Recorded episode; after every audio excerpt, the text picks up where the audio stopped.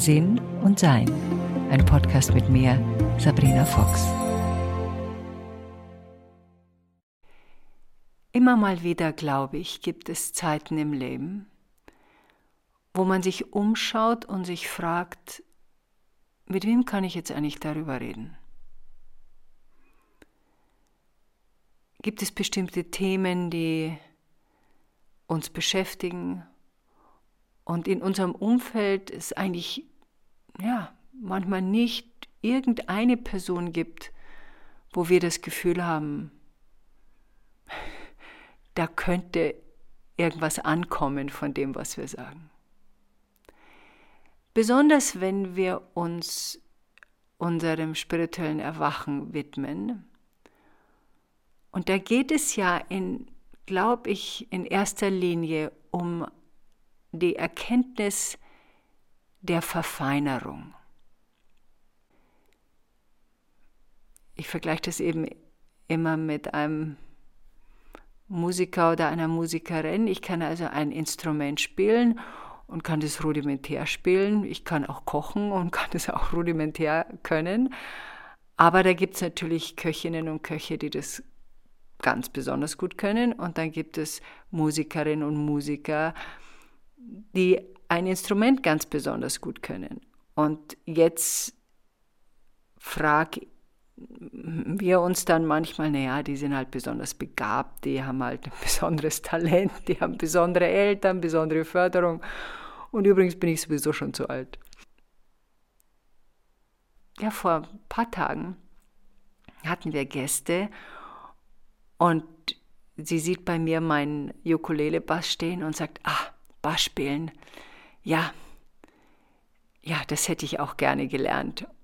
Und dann frage ich sie, ja, und warum machst du es nicht jetzt? Und dann sagt sie, ja, da bin ich jetzt schon zu alt dazu. Und da musste ich laut lachen und sagen, du bist zehn Jahre jünger als ich. Ich bitte dich, wir haben noch 30, 40 Jahre, da kann man eine sehr gute Bassspielerin werden, wenn man gescheit übt. Also oft haben wir das Gefühl, wir können uns bei dieser Verfeinerung nicht ganz, ja, dem Ziel irgendwie hingeben, dass das besser wird. Vielleicht haben wir auch zu oft erlebt, dass wir etwas versucht haben und dann hat es nicht geklappt und dann haben wir in uns abgespeichert, naja, bei mir klappt das ja sowieso nicht. Oder die Schwester von diesem bei mir klappt es ja sowieso nicht, ist, ich habe halt kein Glück. Und dann gibt es noch eine Verwandte, die sagt dann sowas wie, kein Wunder, dass das bei den anderen immer klappt, die sind eben von der Musik geküsst, aber ich halt eben nicht. Und dann beginnen wir diese Gedankengänge so in uns zu manifestieren, dass sie halt irgendwann mal festsitzen und unsere Gewohnheit werden. Also wenn wir etwas verfeinern wollen, uns verfeinern wollen, dann braucht es natürlich Zeit und vorher braucht es nochmal was ganz was Essentielles, glaube ich. Und das ist Interesse.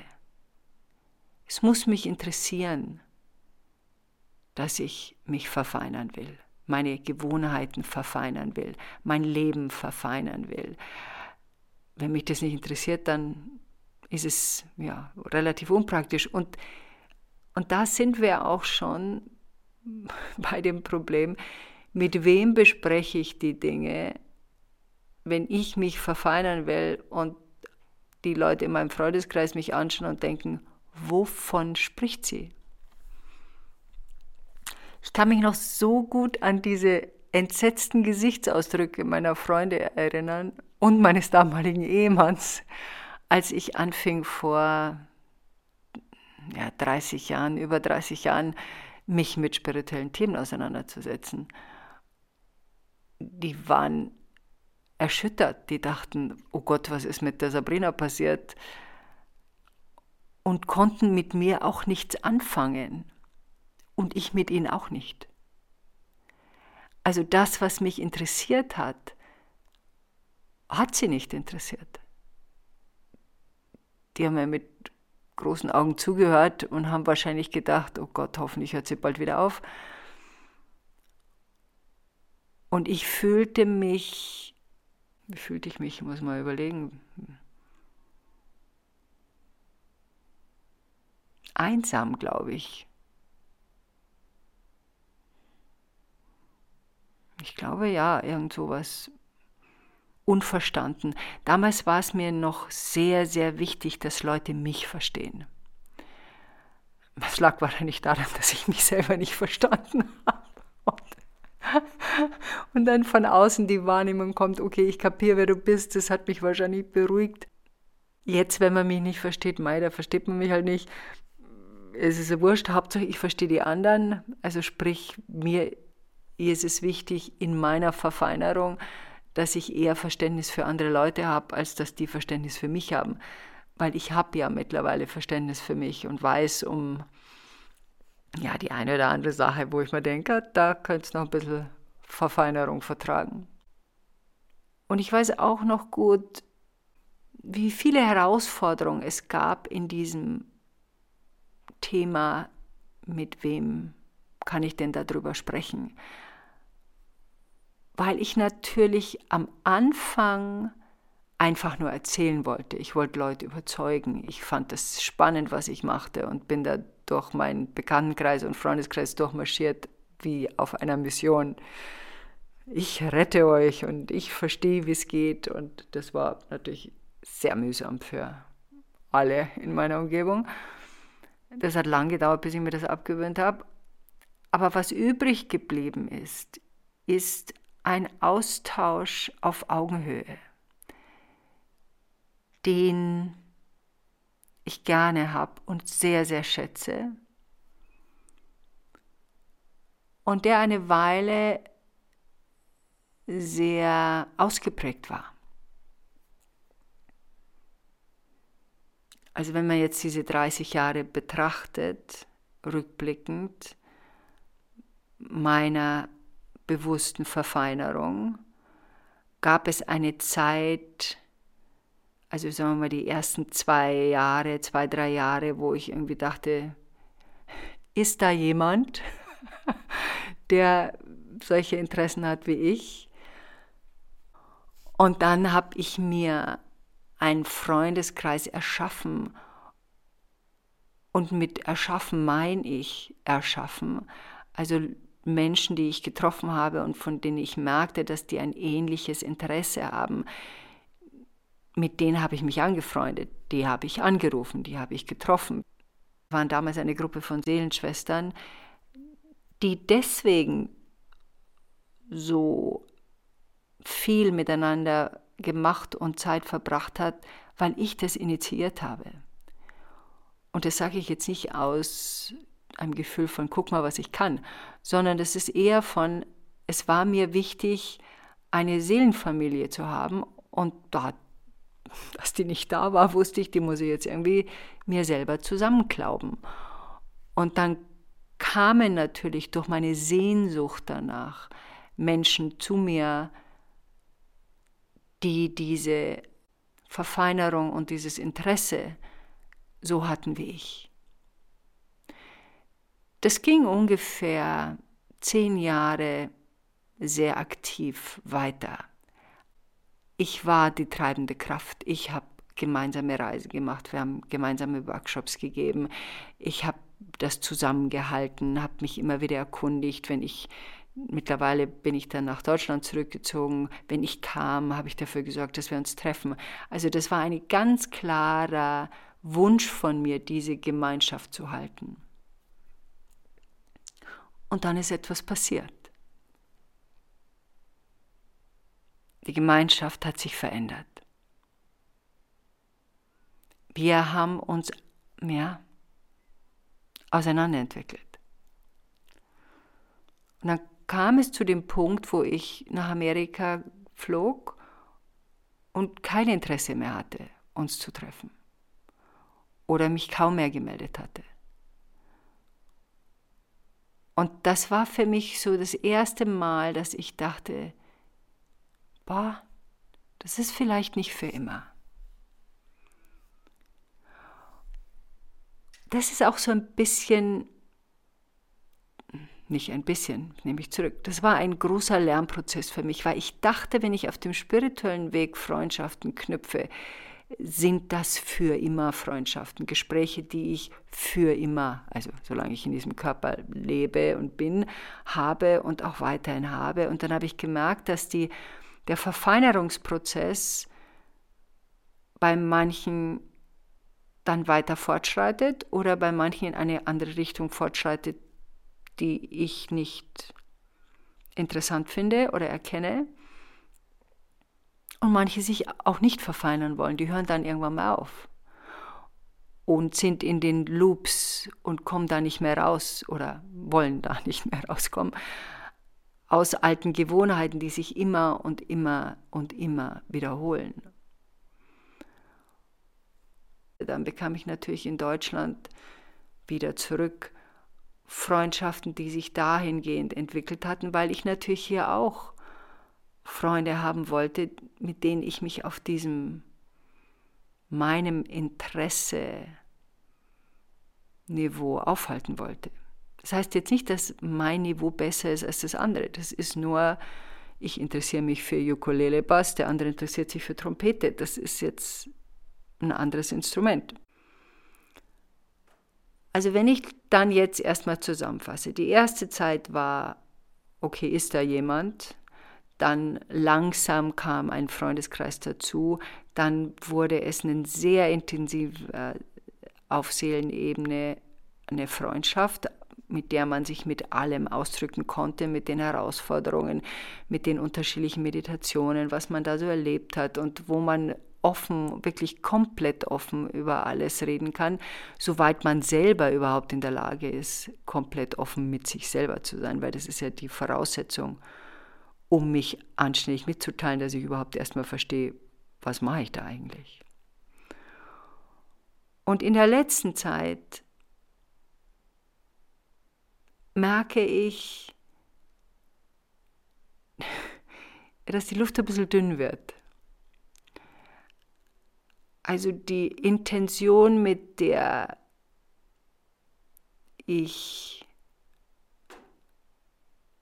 mein spirituelles Leben fortsetze, ist nicht bei allen meinen Freunden so gegeben. Oder geht, wie gesagt, die spielen vielleicht Trompete, ich spiele Ukulele Bass, geht in eine andere Richtung.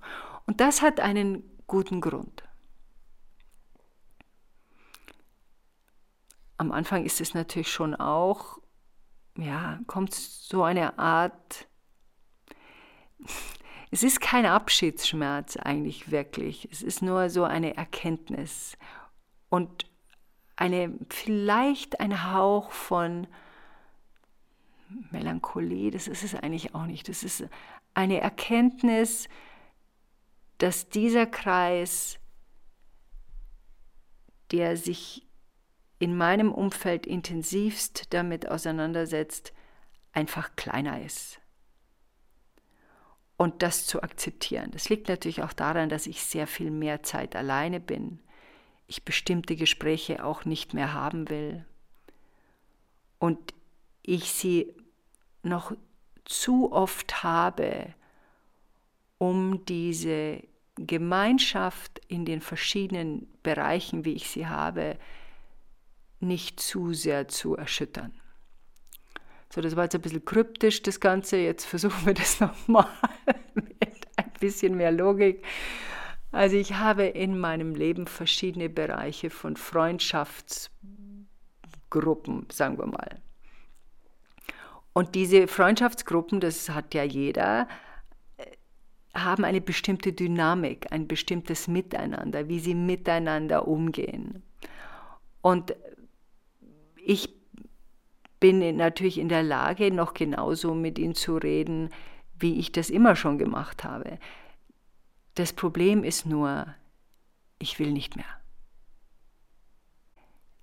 Und zwar nicht, weil ich die Menschen nicht liebe oder nicht mag, sondern weil das Themenpotenzial für mich erschöpft ist. Ich habe das Gefühl, ich wiederhole mich in diesen Dingern und ich will mich nicht wiederholen in solchen Sachen.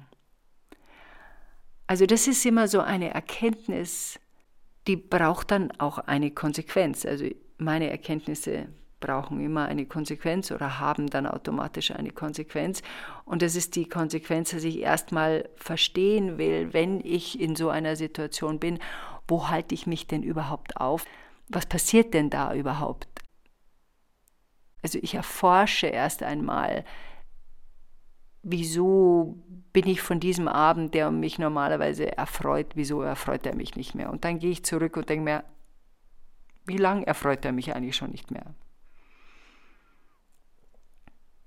dann stelle ich meistens fest, dass das graduell sich verändert hat. Aber dann gibt es häufig so einen Moment, der das klarer macht und ich das besser begreife und verstehe. Und dann ist meine Konsequenz in der Regel, dass ich das eher abstelle. Also das heißt, weniger Kontakt habe, bewusster die Themen wechsle, nicht mehr in dieser Themengruppe mitspiele. Wenn wir das Beispiel der Musikerin und des Musikers nehmen, ist genauso mit meinem Improvisationssingen. Ich singe am liebsten mit anderen Sängerinnen und Sängern, die ebenso wie ich Improvisation gelernt haben und geübt haben. Mit denen ist es einfach eine große Freude und eine Leichtigkeit, weil man auf einem gleichen Erlebnisniveau sich austauscht und miteinander Musik macht. Wenn ich jetzt das tue mit jemandem, der das gerade erst lernt, dann bin ich in einer Lehrerinnenfunktion oder in einer Erduldungsfunktion, je nachdem, in welcher, was die andere Person da will. Und der, natürlich ist der Spaßfaktor und der Freudefaktor da relativ gering. Und ich glaube, so ist es eben auch in der Entwicklung der Verfeinerung, dass man zu einem Punkt kommt, wo man merkt, mit sich selbst, alleine mit sich selbst, ist so eine große Freude und so ein großes Glück, dass man, dass ich und ich glaube auch einige andere, zu dem Punkt kommen, wo sie dieses große Glück nur ja, sorgfältig hergeben und aufmachen. Also sprich,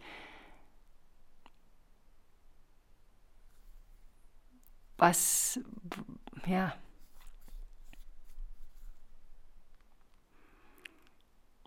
hm dass es immer eine Überlegung gibt,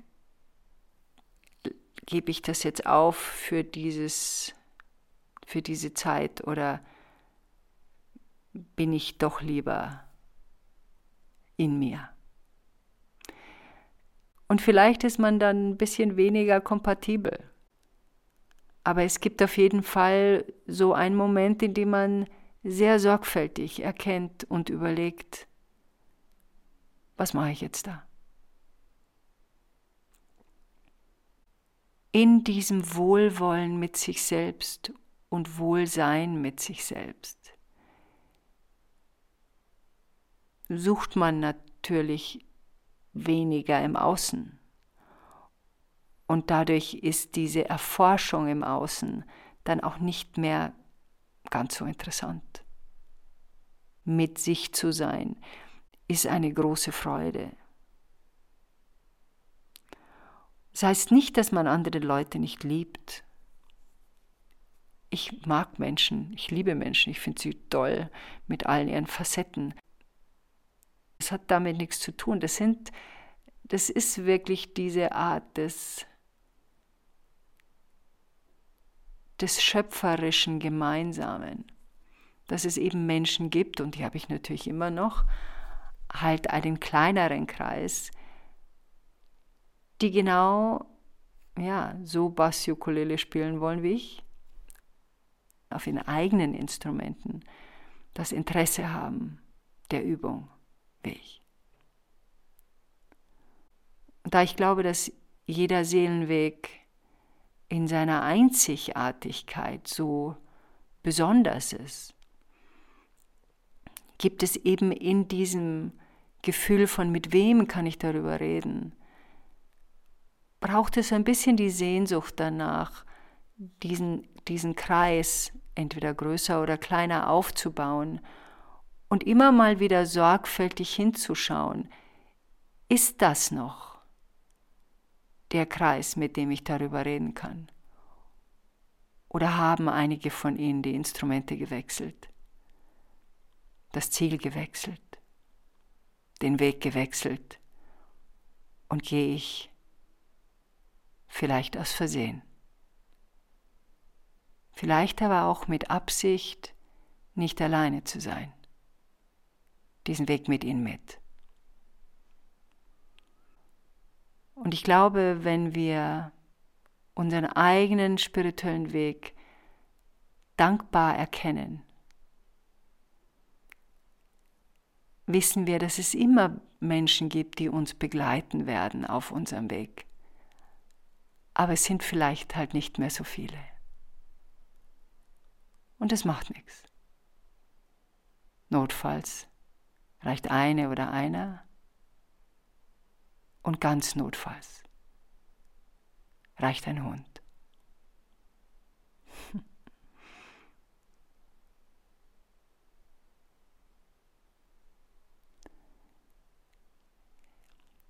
Ich höre jetzt gerade noch nicht auf, weil ich nicht sicher bin, ob das, was ich sage oder gesagt habe, vielleicht die eine oder den anderen ein bisschen erschüttert oder sagt, oh Gott, das klingt ja furchtbar, das will ich alles nicht. ich finde, es klingt nicht furchtbar. Das ist natürlich meine eigene Interpretation dieser Sache, weil wir dürfen nicht vergessen, dass wir in unserer Verfeinerung uns ja immer wohler in dem fühlen, was wir erschaffen haben. Und das ist es ja was wir als Seele wollen. Denn durch unsere Ausstrahlung und unser Sein, je friedlicher wir uns fühlen, desto mehr Frieden verbreiten wir. Nicht nur in unserem eigenen Haus oder zu Hause, sondern überall. Enjoy life.